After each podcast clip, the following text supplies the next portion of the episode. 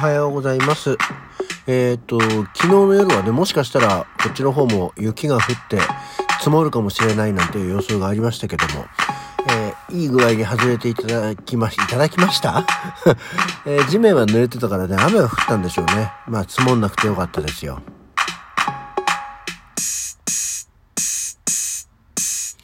はい。改めましておはようございます。1月26日水曜日午前6時43分の起き抜けラジオでございます。おはようございます。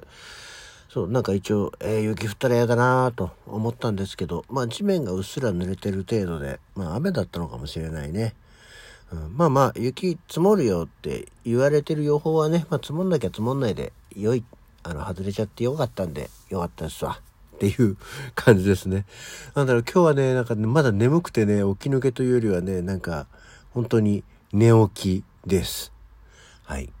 えー、そんなわけでですね、そうそう、あの、昨日か？昨日だっけ？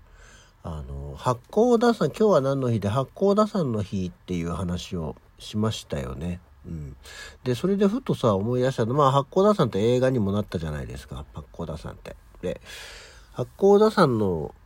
映画で、あの覚えてるのが、あの、天は我々を見放したっていう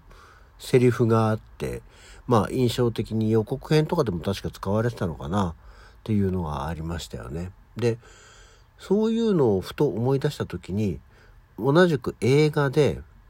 この子らは私の命だっていう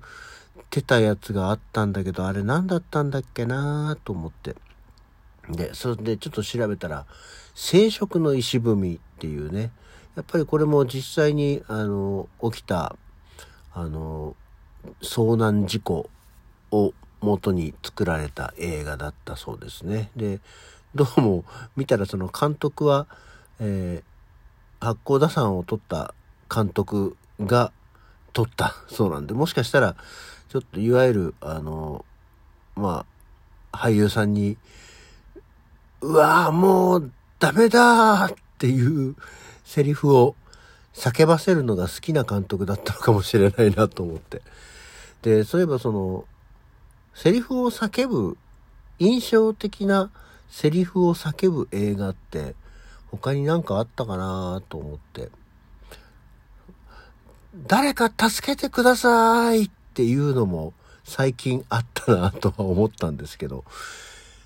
あんまり劇中印象的なセリフを叫ぶ、それが、あの、流行語だったり、何かこう、皆の心に引っかかるようなものっていうのが最近ないなと思って。で、今みたいなこう、天は我々を見放したとか、あの、この子らは私の命だだとか、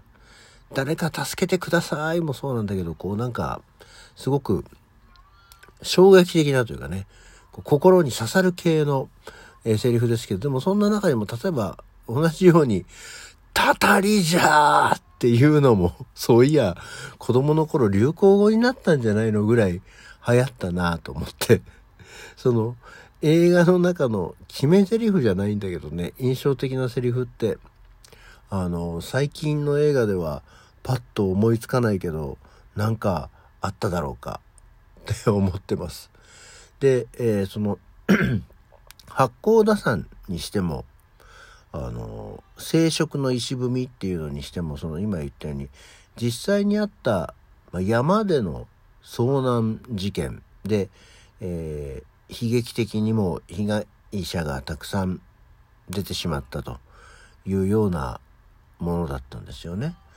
で、昨今の日本映画、まあ外国映画っていうのはもうもともとちょっとよくわかんないんであれですけど、日本映画でそういう何か、あの、過去の、あの、悲劇を題材にした映画っていうのがあまり最近見受けられないような気がしました。あの、例えば戦争の映画っていうのはもちろんたくさんあって、で戦争の中でも例えばその、姫百合の塔とかさ、っていうのも、結局その中に起きたあの悲劇的な、いわゆる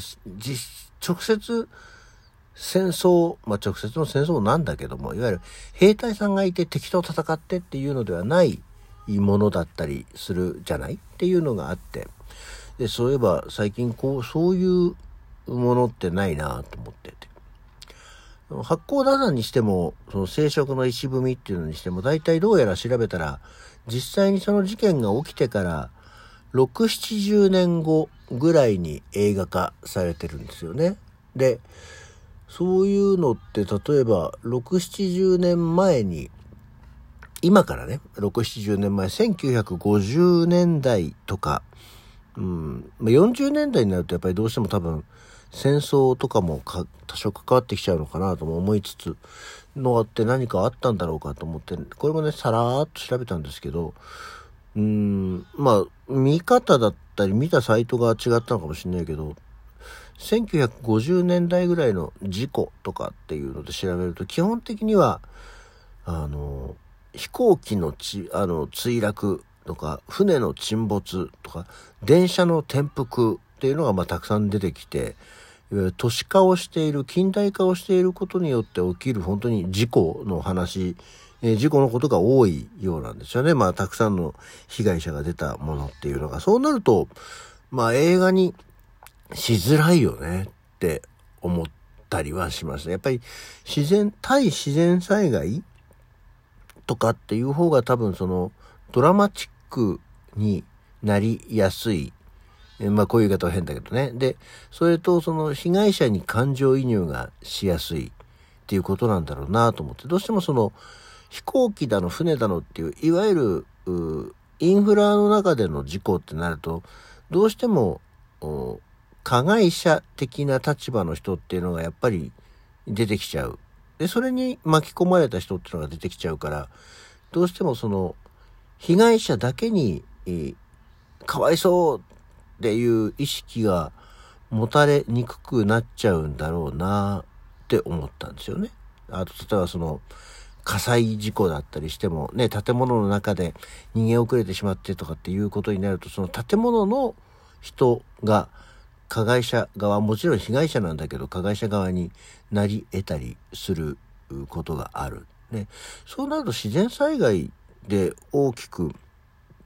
うん、悲劇的なものってなると、まあ今自分がその、分かってる中だとやっぱりその、関西の地震だったり、ね、え、東日本の大震災だったりっていう最近のものになっちゃうとやっぱりあまりもまだ生々しすぎるのかな？と思ってみたりしたわけですね。なので、やっぱりちょっとそういうのっていうのが今、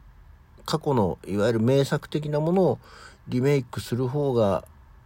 いいんだろうか、新しくそういう何か事故だったり、事件、事件っていうと慣れたけど、っていうのを題材に映画を作る。そもそもそういう映画が今もう流行らなくはなってるんだろうけどね、えー、コンプライアンスがだったり、なんかこう、多様性の部分だったりで、やっぱりちょっとあまり作るのが難しい時代になってるのかもしれませんけど、まあ単純にそれは、いや、そういう映画ってなくなったな、そして主人公的な人たちが悲劇的に絶望的なセリフを吐く映画がなくなったなって思ったっていう、まあ、それだけはそれだけなんですけどね。昨今、その日本映画って大体なんか漫画原作の高校生の胸キュンラブストーリーみたいなのばっかりでつまらんな。まあ、最近はドライブ・マイ・カーなんていう映画が、あの、カンヌで賞を取ったりっていうことで話題にはなりましたけど、もちろんそれだけじゃないのはね、古老の地だったりってのはあるんでしょうけど、昔のような映画、日本沈没だって、まあドラマにはなったけど、そういうのもね、あんまり、えー、目玉、お正月の目玉映画とかで超大作、オールスターキャストみたいな、そういうのがなくなっちゃいましたよね。っていう、まあそういう映画の思い出でございました。まあなんでか、まあなんでかって言ったんだけど、まあ今日は今日で、今日は今日の何の日で、今日、今日の何の日？今日は何の日で、定銀事件っていうのがね、あったんですよ。あの、1948年。昭和23年に帝国銀行で、えー、12人毒殺されて現金などを奪われた、えー、定銀事件というのが、まあ、今日起きたんですよね。で定銀事件っていうのも確かあの、まあ、原作になって映画とかにもなったのかなテレビドラマとかにもなったかもしれないです。まあ、この事件をもとに横溝正史の悪魔が来たりて笛を吹くなどの推理小説も書かれたということなんですけどね。まあ、こういうのも結局犯人がいて、うん。で、まあ、被害者がいてってなると、やっぱり犯人憎しみたいにはね、なっちゃうから、なかなかこれをうまい悲劇っていうのに作るのはちょっとね、難しいですよね、とは思ったわけでございます。っていうような感じでございまして、今日はまあこんなところにしておきましょう。えー、起き抜けラジオでございました。えー、週の半ばです。やる気はふーんってなってますけど、頑張っていきましょう。それでは、また次回。